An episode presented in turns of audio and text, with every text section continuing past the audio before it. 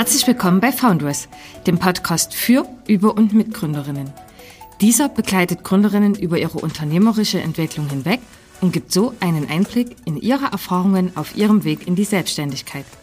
Außerdem bietet der Podcast Interviews mit Unternehmerinnen und Unternehmern und anderen Personen, die mit gründungsspezifischen Themen in Berührung kommen. Mein Name ist Isabel. Ich bin Projektkoordinatorin bei Foundress an der TU Bergakademie Freiberg und wünsche euch viel Spaß mit der aktuellen Episode. Wir sprechen heute mit Katharina Schüller. Sie ist eine der führenden Expertinnen in Deutschland, wenn es um das Thema Data Science und Statistik geht. Mit ihrem Unternehmen Startup, welches sie 2003 gründete, hat sie jahrelange Erfahrung in den Bereichen Advanced Analytics, Big Data und künstliche Intelligenz sammeln können, welche sich auch in über 1000 Projekten für eine Vielzahl an namhaften DAX 30 Unternehmen widerspiegelt. Als Vordenkerin im Jahr 2019 Top Voice in 2020 und Preisträgerin des Münchner Wirtschaftspreises ist sie als Beirätin für Wirtschaft und Politik engagiert und Mitglied in diversen Expertengremien. Neben ihrer beruflichen Tätigkeit ist Frau Schüller noch begeisterte Saxophonspielerin und Mutter von vier Kindern. Wie sie ihre täglichen Herausforderungen meistert und dabei immer neue Visionen verfolgt, darüber sprechen wir in der aktuellen Episode. Herzlich willkommen, liebe Katharina, und schön, dass du hier bist. Hallo, danke, dass ich hier sein darf. Liebe Katharina, künstliche Intelligenz, Data Science, Machine Learning, Big Data. Das sind alles ziemlich zukunftsträchtige Themenbereiche, die die meisten unserer Hörerinnen bereits einmal gehört haben, unter denen sich aber bestimmt nur die wenigsten konkret etwas vorstellen können. Vielleicht kannst du uns anhand von ein paar Beispielen etwas näher bringen, was sich dahinter verbirgt. Ja, klar, das werde ich gern versuchen. Also es geht bei all dem, was du hier genannt hast, immer darum, wie ich aus Daten lernen kann und daraus dann bessere Entscheidungen treffe oder handeln, ähm, handle oder neue Produkte entwickle aus diesen Daten heraus. Also ein ganz aktuelles Beispiel wäre natürlich, ähm, dass man versucht, die Corona-Pandemie besser zu steuern, indem man möglichst viele verschiedene Daten analysiert und versucht herauszufinden, was eigentlich wirkt.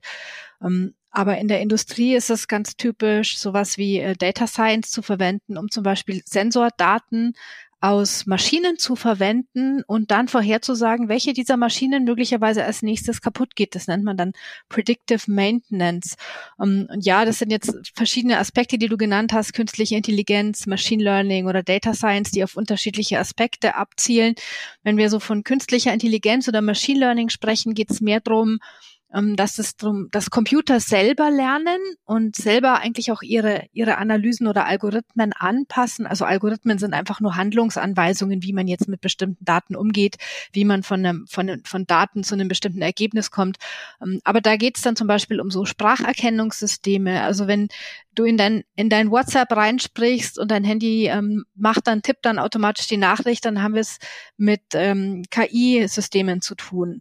Oder wenn es darum geht, dass dein Handy automatisch deine Fotos sortiert, auch da haben wir sowas mit, haben wir auch KI-Systeme im Hintergrund laufen. Bei Data Science da spielt, ist ja, steckt ja Science drin, also Wissenschaft.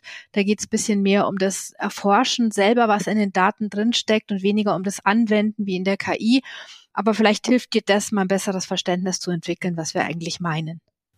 Das klingt ja total interessant. Natürlich frage ich mich jetzt aber, wie schafft man es denn so eine Faszination für ein Mehr aus Daten aufzubringen? Was hat dich denn so persönlich an der Arbeit als Data Scientist fasziniert? Ja, mein Hintergrund ist ja die Statistik. Mm, das habe ich vor jetzt auch schon bald 20 Jahren studiert und als ich noch Schülerin war, hätte ich nicht gedacht, dass ich mal in dieses Feld rangehe, weil ich die Stochastik, die wir so im Mathe-Leistungskurs hatten, ganz furchtbar fand.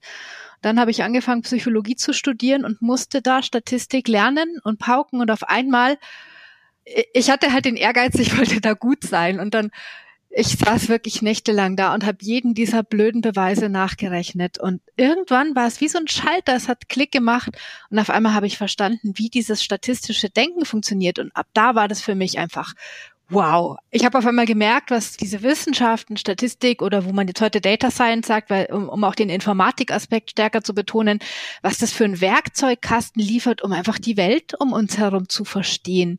Ähm, egal, ob das jetzt ist, rauszukriegen, warum bestimmtes Medikament wirkt oder warum Kunden was kaufen, warum Menschen in bestimmten Situationen so reagieren und nicht anders.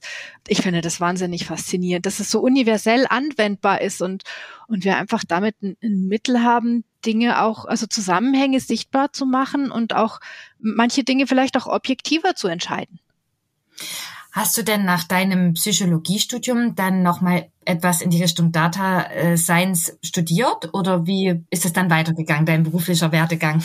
Ja, also ich habe Psychologie bis zum Vordiplom studiert und habe in der Zeit aber schon mein erstes Kind bekommen. Bin dann, also habe dann die Uni gewechselt, bin von Dresden nach München gegangen und dort hätte ich ziemlich lang warten müssen, um mein Studium fortzusetzen, hatte aber dann die Möglichkeit, Statistik zu studieren mit Nebenfach Psychologie. Und die haben ja alles anerkannt und ich war dort und war so fasziniert davon, auch von den Betreuungsverhältnissen. Also wir waren am Anfang, als ich angefangen habe, noch 40 Studierende, in meinem Diplom dann sechs und es war wirklich ein wahnsinnig persönliches Verhältnis. Das hat mir extrem gut gefallen und ähm, das war mein Einstieg dann in das Fachgebiet. Super. Und dann kam es ja dazu, dass du dein eigenes Beratungsunternehmen in diesem Bereich gegründet hast. Vielleicht kannst du uns kurz was darüber erzählen, was ihr denn konkret macht. Ja, ich sage mal ganz gern so plakativ, wir schöpfen Wert aus Daten. Ähm, es geht darum, dass wir mit unseren Kunden gemeinsam erarbeiten, wie sie die Daten in ihrem Unternehmen oder auch Daten, die sie von woanders bekommen, die sie zukaufen oder von ihren Kunden kriegen oder von Lieferanten, Kooperationspartnern, wie sie ähm, diese Daten für sich möglichst gut nutzen können. Und nutzen kann heißen, dass ich Kosten reduziere ähm, oder meine Umsätze steigere, beispielsweise indem ich Geschäftsprozesse, die ich habe, optimiere. Also Sachen, die nicht so gut laufen in meinem Unternehmen, analysiere mit Hilfe der Daten und versuche herauszukriegen, wie kann ich das besser machen. Oder manche Kunden entwickeln auch ganz neue Geschäftsmodelle aus Daten. Das heißt, die Daten selber werden plötzlich noch ein Rohstoff, aus dem ein neues Produkt entsteht. Zu deinen Kunden zählen ja sehr namhafte Unternehmen, aber auch wissenschaftliche Einrichtungen und die öffentliche Hand. Katharina, wie bist du denn zu so einem beeindruckenden Kundenstamm gekommen? Ja, also als ich mein Unternehmen gegründet habe, damals noch mit einem Freund aus dem Studium zusammen, da wussten wir, wir wollen das unbedingt machen. Also wir waren beide so fasziniert von dieser Vielseitigkeit und wollten möglichst viele unterschiedliche Anwendungsmöglichkeiten von Statistik ausprobieren. Aber wir hatten genau null Ahnung davon, wie man Kunden kriegt und damit eigentlich umgeht und so. Also haben wir angefangen, das uns um unser Umfeld anzuschauen, was wir kannten. Wir haben angefangen, damit Statistikberatung auf eBay zu versteigern. Das war jetzt nicht so wahnsinnig erfolgreich, aber so ein paar Euro hat uns das schon eingebracht. Dann haben wir soziale Netze genutzt und damals äh, Xing, da hieß es noch OpenBC und haben auf Fragen in bestimmten Fachforen einfach geantwortet, weil wir gemerkt haben, wie viele Leute, wie viele ähm, Mitarbeiter aus unterschiedlichsten Branchen Statistikprobleme hatten oder Datenanalyseprobleme hatten und ähm, einfach da nach Antworten gesucht haben. Und wir haben da kompetent geantwortet und da kamen relativ schnell dann Anfragen, ob wir unterstützen können.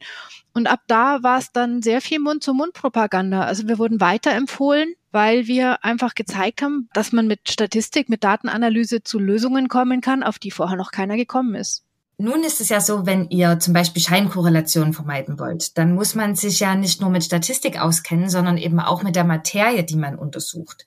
Du berätst jetzt mit deinem Unternehmen auch Unternehmen in fast allen Wirtschaftszweigen. Wie stellt ihr das denn an? Wie sieht denn euer typischer Beratungsprozess aus?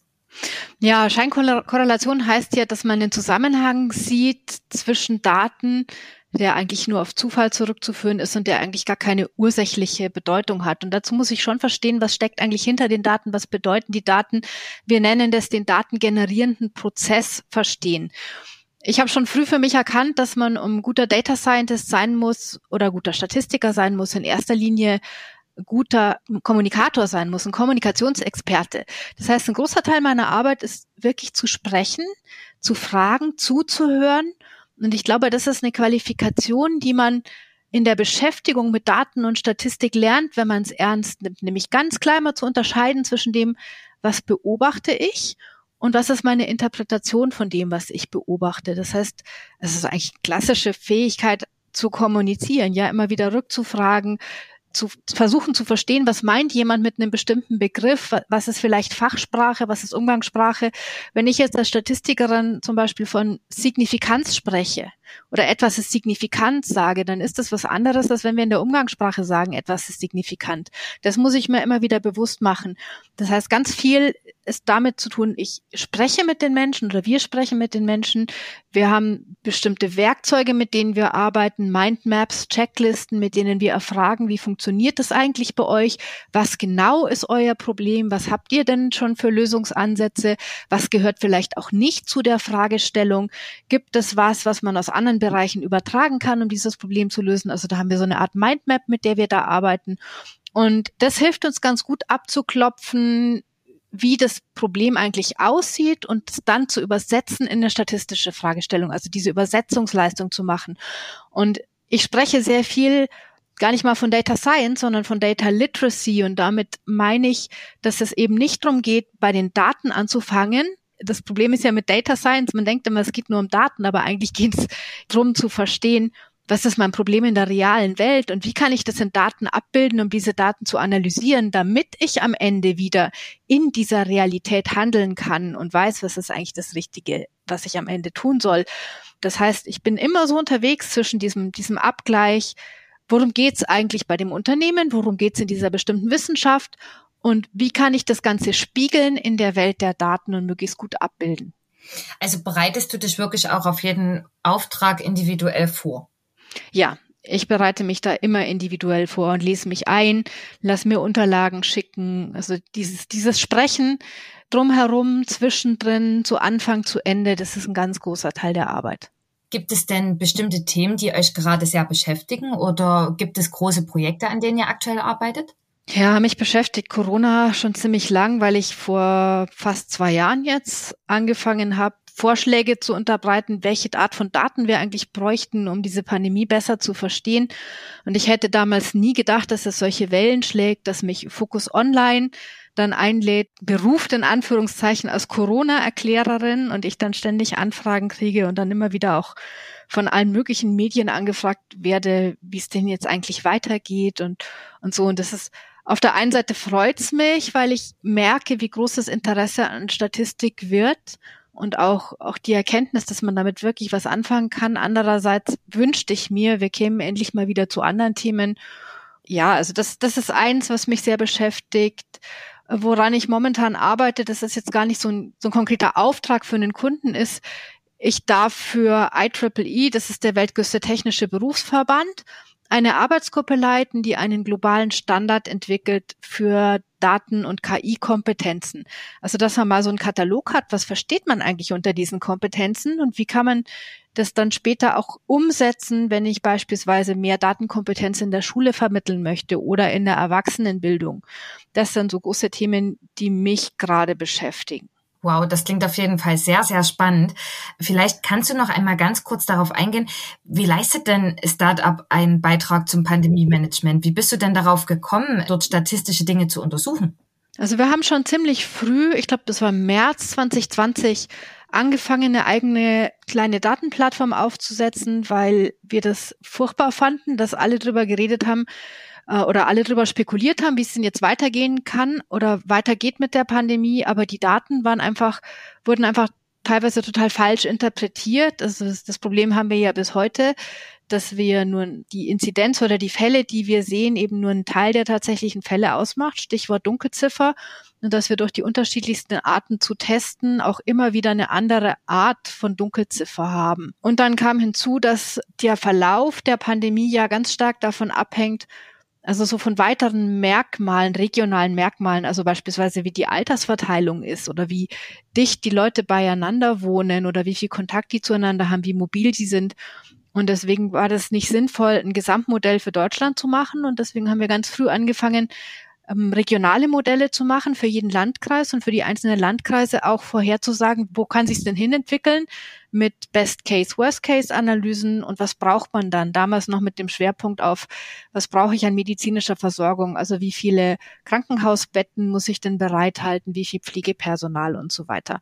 Daraus ist dann so ein bisschen entstanden, so eine Plattform, die allgemeiner zeigen soll, was man eigentlich machen kann mit öffentlich verfügbaren Daten vom Statistischen Bundesamt und den Landesämtern. Also da sind jetzt so kleine Module drauf, die zum Beispiel vorhersagen, wie der Bedarf an Pflegeplätzen in den nächsten zehn Jahren sein wird oder Bedarf an Kita-Plätzen, das eben auch sehr regional. Und da arbeiten wir sehr viel auch mit der LMU in München zusammen, mit einem früheren Professor von mir und machen da studentische Projekte, um denen einfach auch mal zu zeigen, wie man mit echten Daten arbeitet und wie man das Ganze dann auch umsetzt in interaktive Apps, die im Internet laufen. Also das ist, glaube ich, ein Projekt oder, oder ein Ansatz, der beiden Seiten hilft, mal zu sehen, wie man praktisch mit Daten arbeiten kann. Kann man diese Plattform denn öffentlich besuchen? Hat man da öffentlichen Zugriff? Ja, die kann man öffentlich besuchen. Ähm, die heißt Succeed, also das steht für Startup Corona Care Dashboard. Und ähm, auch wenn wir eigentlich schon längst nicht mehr nur Corona drauf haben, wir haben sie zwischendrin mal genutzt, um für Focus Online so, einen, so ein kleines Widget zu bauen, also eine kleine Applikation, die Sie auf Ihre Seiten drauf tun können. Weil wir gesagt haben, na ja, Corona-Prognosen gibt's viele, mehr oder weniger fundierte. Aber eigentlich interessiert mich als Elternteil oder als ähm, Gastronom oder als Einzelhändler doch, wie hoch ist mein Risiko, dass wir in der nächsten Woche eine bestimmte Inzidenzschwelle überschreiten und ich wieder schließen muss oder dass die Schulen schließen. Das war so die Absicht. Das haben wir eine Zeit lang auch als kostenlosen Service dann geliefert. Mittlerweile nutzen wir die Modelle, die dahinter liegen, die sehr, sehr ausgefeilt sind, in Kundenprojekten. Also wir hatten ein Projekt mit einem großen Flughafen, die gesagt haben, okay, jetzt haben wir durch Corona einen riesen Einbruch gehabt in unseren Passagierzahlen wie können wir denn jetzt Prognosen machen, wo wir hinkommen, wie wir aus dieser Ausnahmesituation wieder rauskommen? Also da haben wir beispielsweise diese Modelle genutzt, um zu schauen, wo kann es denn hingehen. Und wir hatten letztes Jahr ein Biotech-Unternehmen aus den USA als Kunden. Die haben sich mit der oder beschäftigen sich mit der Entwicklung monoklonaler Antikörper, die man als Medikation oder auch als Vorbeugung gegen Corona nehmen kann. Und die wollten wissen, wie groß ist eigentlich unser Marktpotenzial weltweit? Wie wird sich diese Pandemie in verschiedenen Situationen entwickeln? Je nachdem auch, wie gut die Impfstoffe wirken und wie gut die angenommen werden. Und für die haben wir dann das Marktpotenzial ausgerechnet, was die wiederum für ihren Investor gebraucht haben. Und das hat am Ende dazu geführt, dass sie letztes Jahr im August einen Börsengang machen konnten und inzwischen mit über drei Milliarden US-Dollar bewertet sind. Das heißt, es war wirklich was, wo man sagen kann, das waren die nötigen Informationen, die sie gebraucht haben, um das Geld zu kriegen, damit sie an die Börse gehen konnten. Wahnsinn, also wirklich sehr interessant. Also an alle da draußen, wer doch mal so eine so einen tollen Input für sein Startup braucht, kann sich an Katharina Schiller wenden. Super. Jetzt ist es ja vielleicht auch Zufall, Startup. Da fehlt ja jetzt nur noch ein Buchstabe zum Wort Startup. Du hast ja dein Unternehmen bereits 2003 gegründet. Das war ja eigentlich so eine Zeit, wo das Gründungsumfeld für Frauen weit weniger geebnet und gefördert war, als es vielleicht heutzutage der Fall ist. Vielleicht kannst du uns trotzdem deine Erfahrungen mitteilen. Wie hat sich denn das Umfeld in den letzten Jahren verbessert und welche Entwicklung gefällt dir vielleicht davon am besten? Ja, also das, äh, der Zusammenhang ist natürlich kein Zufall. Das war, das war schon beabsichtigtes Wortspiel. Wir saßen damals zusammen und haben uns überlegt, so, wenn wir uns jetzt das nächste Mal treffen für die Unternehmensgründung, was schreiben wir uns denn jetzt in den Kalender? Und irgendwann habe ich so halb aus Spaß gesagt, Startup. Und das haben wir aufgeschrieben und dann war die Domain noch frei und dann hießen wir so und dabei ist es geblieben. Und irgendwie finden wir es jetzt immer noch ganz witzig. Also auf jeden Fall können sich die meisten Leute ganz gut merken oder fragen zumindest nach Startup oder Startup und dann ist man gleich im Gespräch. Ja, damals war es gar nicht so üblich, von der Uni weg zu gründen. Also ich war ja noch Studentin damals und es gab auch nicht so viele Informationsangebote oder vielleicht waren wir auch einfach zu unerfahren, die zu finden. Auf jeden Fall ist mein Eindruck, es ist jetzt viel, viel normaler geworden zu gründen. Es ist auch kein solches Thema mehr, dass man Angst hat vom Scheitern. Also es ist normal, dass man mal gründet und dann wieder, die, wieder aufgibt und vielleicht was Neues probiert und so weiter. Das ist auf jeden Fall gut. Ich glaube, dass es vielleicht Frauen noch mehr lernen müssen als Männer, dass es völlig okay ist, dass es nicht, dass Dinge auch mal nicht klappen. Was mir echt gefällt mittlerweile ist, die Möglichkeiten, die soziale Netzwerke bieten. Also ich nutze ganz viel LinkedIn und ich nutze Twitter, um einfach auch über, auf Themen aufmerksam zu machen, ins Gespräch zu kommen, super interessante Leute kennenzulernen oder auch Podcasts zum Beispiel wie der, den wir gerade machen. Ja, die sind für mich erstens immer wieder total gute Impulse, um, um also ich nehme selber halt einfach auch ganz viel mit aus diesen Fragen und wenn man so drüber redet und dann kommen doch oft nochmal neue Aspekte, dann gibt's viele Leute, die mich dann hinterher drauf ansprechen und das kann ich echt nur jeder Frau sagen, die oder, oder raten, die gründen will. Nutzt diese Möglichkeiten, nutzt es, dass ihr nicht erst äh, zig Pressemeldungen schreiben müsst und dann hoffen müsst, dass irgendein Medium auf euch aufmerksam wird, irgendeine große Zeitung, sondern man kann selber anfangen, sich bekannt zu machen mit einem interessanten Thema.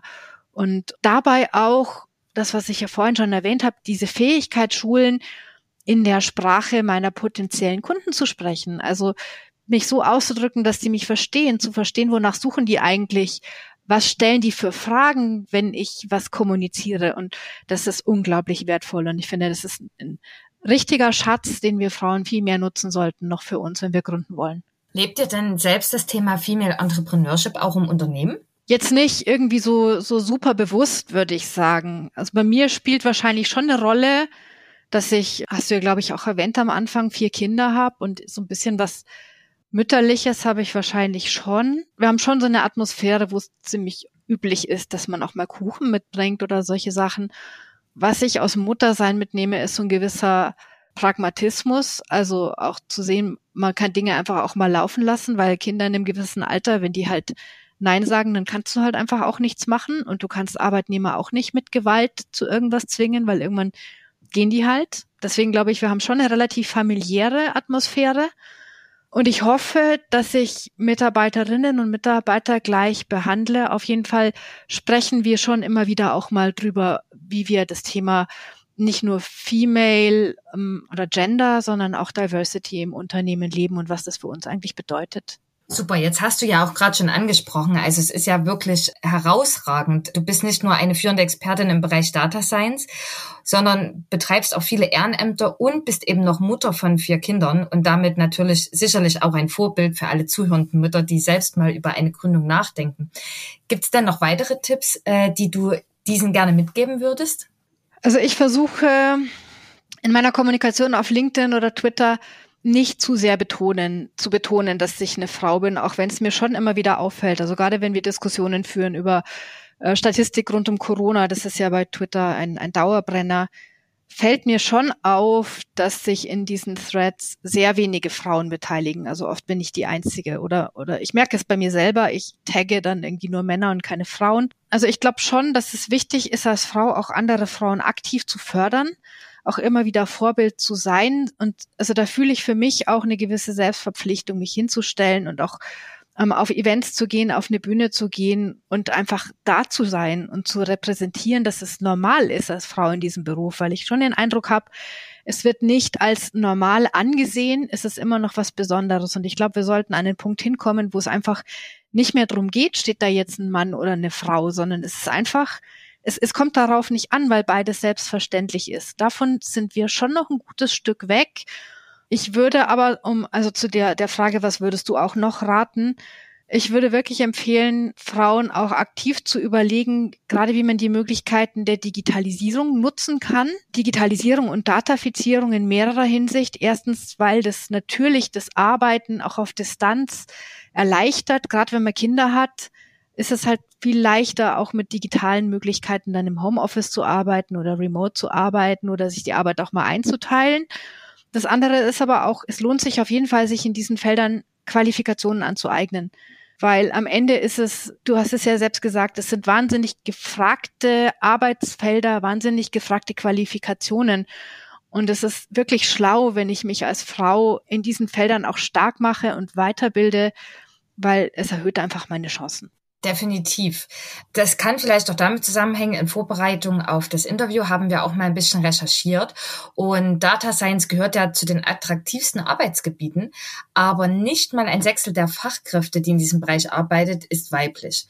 Natürlich würde uns darüber hinaus vielleicht auch interessieren, deine persönliche Einschätzung, worin liegt denn das? Und sind dir denn in dieser, ja, man muss sagen, leider immer noch Männerdomäne besondere Herausforderungen begegnet für dich als Frau? In dem Fachgebiet, was ich studiert habe, die Statistik, was ja eine der möglichen Zugangswege ist zu Data Science, waren wir schon etwa die Hälfte Frauen. Es gibt auch viele Statistikerinnen, die aber die sieht man nicht so, weil die eher in diesen klassischen Statistikerberufen landen, zum Beispiel in der Pharmaforschung oder Biostatistik oder in der Versicherungswirtschaft oder so. Da ist man einfach nicht so sichtbar nach außen.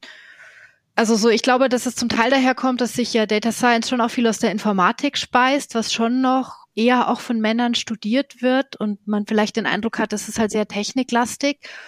Und ich glaube, dass wir auch vielleicht noch zu wenig Werbung machen dafür, wie interessant eigentlich diese Anwendungsgebiete sind, in denen wir arbeiten als Data Scientist. Also was man eigentlich für super spannende Analysen machen kann, die auch für uns Frauen total relevant sind. Und dass wir vielleicht auch mit unserer Arbeit dazu beitragen können, so blinde Flecken zu beseitigen. Also Stichwort Algorithmic Bias. Da gibt es so ein paar klassische Fälle, zum Beispiel Amazon, die haben mal versucht, ihre Bewerbungsprozesse auf, auf Algorithmen umzustellen, also von Algorithmen erstmal steuern zu lassen.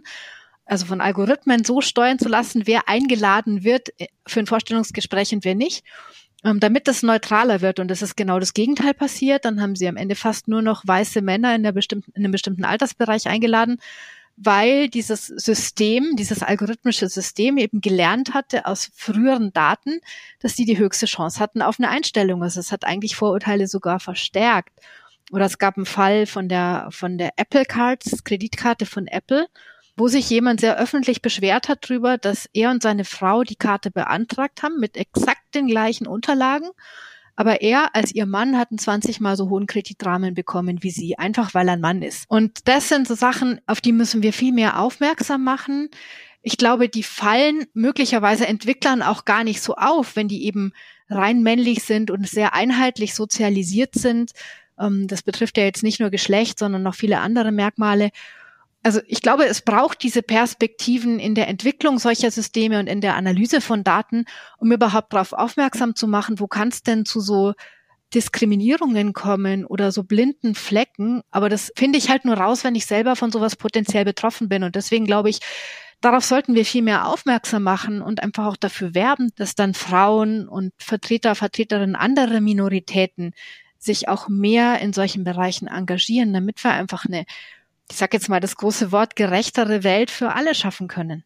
Du hast dich ja auch selber sehr viel ehrenamtlich eingebracht. Du hast ja jetzt auch im Jahr 2019, wie bereits erwähnt, den Preis als Vordenkerin bekommen oder auch den Preis Top Voice in 2020. Hat es dich denn stolz gemacht, eben genau aufgrund dieser Tatsachen, die du gerade erläutert hast, für deine Leistung geehrt zu werden und damit eben auch gleichzeitig andere Frauen zu ermutigen? Ja, das macht mich irre stolz und ich habe dieses Jahr dann auch noch den Digital Female Leader Award in der Kategorie IT und Tech bekommen und ich finde es einfach fantastisch und freue mich darüber riesig und und denke, das ist einfach ein Zeichen, dass man zeigen kann, hey, du kannst es als Frau schaffen, du kannst es in einem absolut technisch orientierten Bereich schaffen und aber trotzdem nicht zu so einem totalen Nerd werden, sondern, sondern jemand, der auch drüber redet und hoffentlich andere motivieren kann, sich in dem Bereich zu engagieren.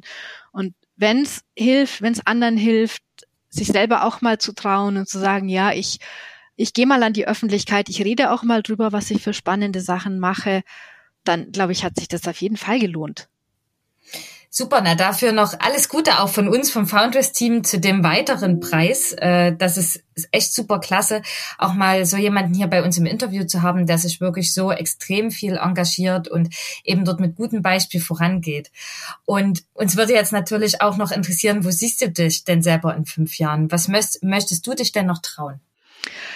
Ich möchte mich jetzt trauen, dass ich endlich mal meine Dissertation zu Ende bringe. Das heißt nicht unbedingt, dass ich noch eine akademische Karriere dranhängen möchte, aber ich glaube, dass es gut tut, sich einfach nochmal in so ein Thema richtig rein zu vertiefen. Also mir gut tut, darauf habe ich auch Lust. Und ich habe Lust, in meiner Firma bisschen mehr noch abzugeben und selber nicht mehr auch so völlig alle Geschäfte zu führen, sondern eher Vordenkerin zu sein, mir neue Möglichkeiten zu überlegen, wo es hingehen kann mit dem Thema Daten und vor allem auch, wie wir dieses Bewusstsein für Daten und Datenkompetenzen, also Data Literacy, noch mehr in die Gesellschaft reintragen können. Also ich habe ja schon gesagt, dass ich an diesem Standard mitarbeiten darf, was komplett ehrenamtlich ist für mich.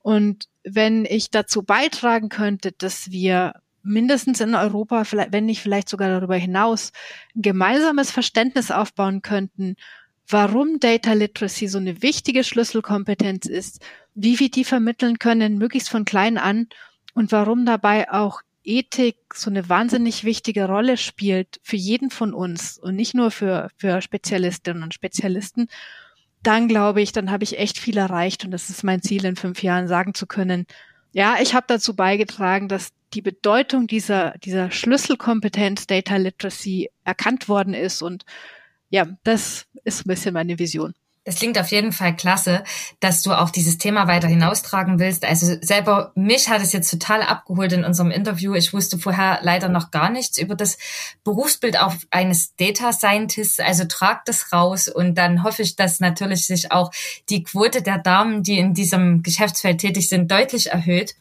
Und ja, ich hoffe, wir konnten vielleicht dazu beitragen, mit unserem Interview den ein oder anderen für das Thema zu begeistern. Und deswegen danke ich dir ganz, ganz doll, liebe Katharina, dass du heute unser Gast warst. Vielen, vielen Dank. Es hat mir großen Spaß gemacht.